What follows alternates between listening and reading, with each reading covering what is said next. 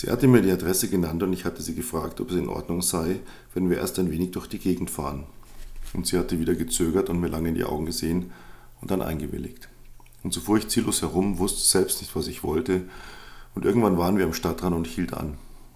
Lass uns ein Stück laufen, bitte, ich brauche frische Luft. Und dann liefen wir durch einen Park mitten in der Nacht und es war kalt und sie hatte sich bei mir untergehakt. Und es tat so gut, endlich einmal etwas völlig Normales zu tun.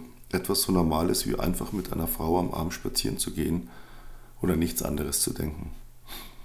Später fuhren wir zu ihr und sobald wir in ihrer Wohnung waren, fing sie automatisch an, sich auszuziehen.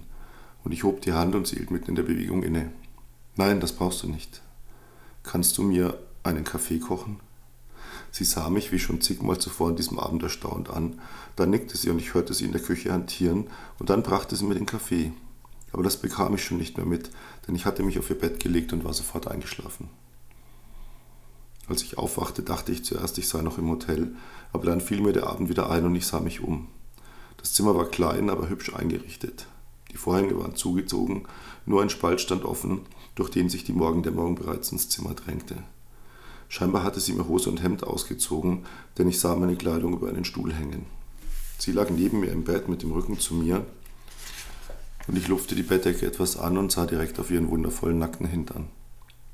Fast hätte ich mich an sie gedrückt, doch dann fiel mir ein, dass sie eine Prostituierte war, die ich gestern bezahlt hatte, aber nicht heute. Und die Damen verstanden gar keinen Spaß, wenn ein Freier dachte, er könne mal ebenso eine Nummer abstauben drehte mich zur anderen Seite, sah nach, ob ich irgendwo Zigaretten entdeckte, und als ich noch überlegte, ob ich welche in meinem Sakko hätte, schlief ich wieder ein. Willst du Kaffee? Irgendwie drangen diese Worte zu mir durch und ich blinzelte. Sie stand neben dem Bett, hatte ein T-Shirt angezogen, eines dieser langen, die Mädchen gerne zum Schlafen tragen, und hielt eine Tasse in der Hand, aus der es dampfte. Ich setzte mich auf und nickte und sie stellte sie neben mich, dann kam sie nochmals wieder mit einem Aschenbecher und einer weiteren Tasse und setzte sich wie ich ins Bett mit dem Rücken an die Wand gelehnt, und dann rauchten wir und tranken den Kaffee, der einfach unglaublich schmeckte. Du bist gestern plötzlich eingeschlafen. Sie machte eine Pause. Ich weiß nicht, ob du noch vorhattest, du hast schließlich für die ganze Nacht bezahlt. Ich musste lächeln und sah sie von der Seite an. Nein, ich wollte nicht. Es war gut so.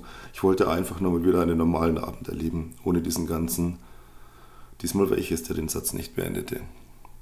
Sie nickte. Ja, manchmal braucht man das. Und dann lächelte sie. Mir hat das auch mal gut getan. Die Tassen waren leer und ich wollte aufstehen, mich anziehen und gehen. Als ich halb aus dem Bett war, griff sie nach meinem Arm und ich drehte mich in der Bewegung zu ihr um. Sie lächelte wieder, atmete einmal tief. Möchtest du auch mal ganz normalen Sex machen? Sie sagte tatsächlich machen, was ich süß fand, und ich nickte einfach und kam mir wieder entgegen. Und dann küssten wir uns und streichelten uns lange. Und als ich dann in ihr war, machten wir ganz langsam, ganz behutsam. Und zwischendurch sahen wir uns in die Augen und küssten uns. Und als wir soweit waren, hielten wir uns noch lange einfach fest. Und wir merkten beide, dass wir in diesem Moment viel zu verletzlich waren, um etwas zu sagen. Und irgendwann küsste ich sie wieder und dann zog ich mich an und ging. Zweitens. Als ich gegen Vormittag nach Hause kam und auf Vivien traf, machte sie mir zum ersten Mal, seit wir uns kannten, eine Szene. Sie tobte und war völlig außer sich, und während ich noch überlegte, wie ich damit umgehen sollte, stieg wieder dieses Gefühl in mir hoch, dass auch das wieder nicht echt war, irgendwie gespielt wirkte, aufgesetzt, einstudiert. Und als es mir doch zu bunt wurde, musste ich mit einem Mal daran denken, dass ich gerade eben mit einer Nutte den romantischsten Sex seit langem gehabt hatte. So einfühlsam und zärtlich, wie ich mit Vivian noch nie gewesen war. Und so zuckte ich nur mit den Schultern und ließ sie einfach stehen. Dann duschte ich endlos und zog mich um, als ich wieder nach unten kam, um mir zu sagen, dass ich in die Firma fahren würde, war sie nicht mehr da und hatte das Feld geräumt. Es war bereits Mittag, aber bis auf Siegberger und Schieler war noch niemand im Büro. Die anderen mussten sicher erst noch ihre Karte auskurieren.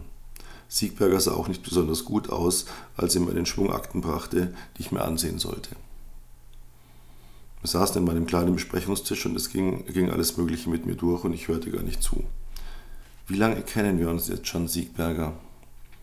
Er hob den Kopf, nahm seine Brille ab, setzte an, etwas zu sagen, überlegte sich anders und als ich schon dachte, meine Frage hätte ihn total aus dem Konzept gebracht, sagte er, ich weiß nicht, 20 Jahre oder so. Ich war der Erste, der damals eingestellt wurde. Ich wollte noch etwas sagen, aber mein Telefon begann zu klingeln und ich musste rangehen und als ich fertig war, war die Situation vorbei und wir wandten uns wieder den Unterlagen zu. Erst am späten Nachmittag merkte ich, dass ich außer dem Kaffee am Morgen noch nichts gegessen hatte und ich ließ mir etwas bestellen, um am Schreibtisch zu essen.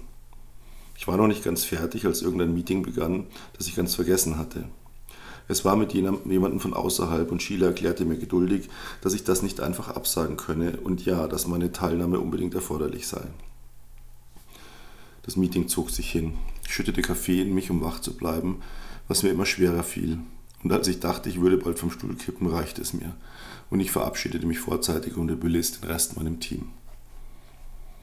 Das Sekretariat war bereits leer und die meisten schon gegangen, die nicht mit mir in der Konferenz gewesen waren. Ich wollte nur noch nach Hause, mich mit Vivian versöhnen und schlafen.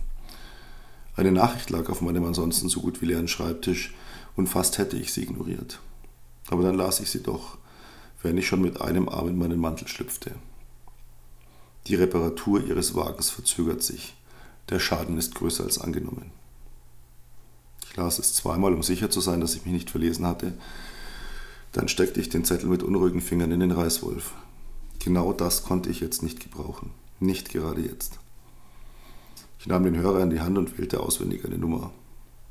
Noch bevor das erste Rufzeichen ganz ertönte, wurde bereits abgehoben. Ja, bitte meldete sich eine Frauenstimme. Das mit meinem Wagen ist sehr ärgerlich. Ich würde das gerne selber in Augenschein nehmen. Gerne, in einer Stunde. Damit war die Verbindung beendet. Es war bereits dunkel geworden und hatte zu regnen begonnen, und die Gegend wirkte dadurch noch schäbiger. Die längst stillgelegte Garage lag sehr verlassen in einer kleinen Seitenstraße. Ein unglaublich alter, schrumpeliger Mann saß am Eingang. Ich gab ihm einen Geldschein. Ich werde erwartet. Er nickte kaum wahrnehmbar, dann hob er die Hand und deutete vage irgendwo nach hinten. Ich lief durch das Tor und über einen Hof, auf dem überall Schrottteile von alten Autos verstreut lagen. Sie wartete in einem der ehemaligen Büros auf mich. Eine nackte Glühbirne tauchte den Raum in ein fahles Licht und gab der jungen Frau ein geisterhaftes Aussehen. Peter, sie sprang auf und küsste mich flüchtig auf die Wange. Wie ernst ist es? Sie haben bereits durchgeladen. Scheiße, verdammte, warum erfahre ich das erst jetzt? Sie sah mich trotzig an und ihre Wangen färbten sich glutrot. Wie damals schoss mir durch den Kopf bei unserer ersten Begegnung. Auch da hatten sich ihre Wangen so eingefärbt, ein Zeichen dafür, dass sie aufs äußerste entrüstet war. Ich hob beschwichtigend die Hand. Entschuldige, es war nicht so gemeint, es ist nur, ich habe ohnehin so viel um die Ohren im Moment. Sie nickte, schon gut, du hast ja recht. Aber es ist nicht mehr wie früher. Ich fahre nicht mehr automatisch alles. Wir haben jetzt kleine Einheiten und keine weiß, was die anderen machen. Es war Zufall, dass ich es überhaupt mitbekommen habe. Wir schwiegen eine Weile, auch weil ich Angst vor der nächsten Frage hatte. Oder besser, vor ihrer Antwort darauf. Sie schluckte hart, sah mich an und dann wieder nach unten. Wir werden unglaublich streng kontrolliert inzwischen. Wenn du mir nicht damals so sehr geholfen hättest, ich hätte dich jetzt gar nicht mehr angerufen. Suchte ihren Blick, wollte etwas sagen, aber sie hob die Hand. Ich kann dir nur jetzt, heute, einmal diese Information geben. Danach dürfen wir uns nie wiedersehen, nicht mehr telefonieren. Du musst das verstehen, es ist, Sie brach ab und hatte Tränen in den Augen. Ich nickte einfach. Meine Gedanken rasten. Ich hatte ihr damals vor vielen Jahren den Arsch gerettet. Sie arbeitete für die Finanzbehörden und ohne mich wäre ihre Karriere damals beendet gewesen. Seitdem stand sie in meiner Schuld und wir hatten einen Code verabredet. Sollte je gegen mich ermittelt werden, dann würde sie mich warnen. Ich verstand, dass diese Schuld damit heute ausgeglichen war.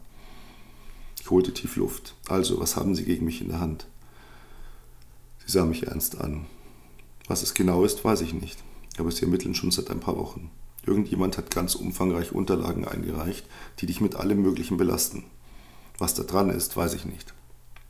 Gegen wen ermitteln sie? Gegen mich oder gegen die Firma? Das ist das Seltsame, Peter. Sie ermitteln ausschließlich gegen dich, nur gegen dich. Die Firma selber wurde bereits als sauber eingestuft, was ungewöhnlich ist.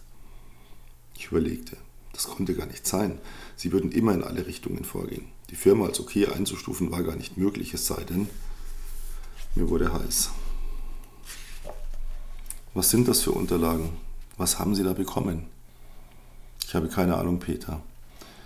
Aber wenn sie sich jetzt nur gegen dich richten, dann sieht das so aus, als habe da jemand einen Deal gemacht, der die Firma raushält. Drittens. Sie hatte mir nicht mehr sagen können und schließlich hatten wir uns lange umarmt und uns alles Gute gewünscht und dann war sie vor mir gegangen und ich hatte noch eine halbe Stunde gewartet, wie sie mich gebeten hatte. Ich war in diesem tristen ehemaligen Büro gesessen, hatte geraucht und versucht, einen klaren Gedanken zu fassen. Das Einzige, das sie mir noch mit auf den Weg gegeben hatte, war, dass ich nicht mehr viel Zeit hätte. Nachdem ich die Garage verlassen hatte, war ich herumgefahren. Ich konnte nicht nach Hause. Ich musste mir erst klar werden, was ich tun sollte. Schließlich ging ich in eine Bar, eine, in der man mich nicht kannte, denn ich begann mich bereits jetzt ständig paranoid umzusehen, ob mir jemand folgte.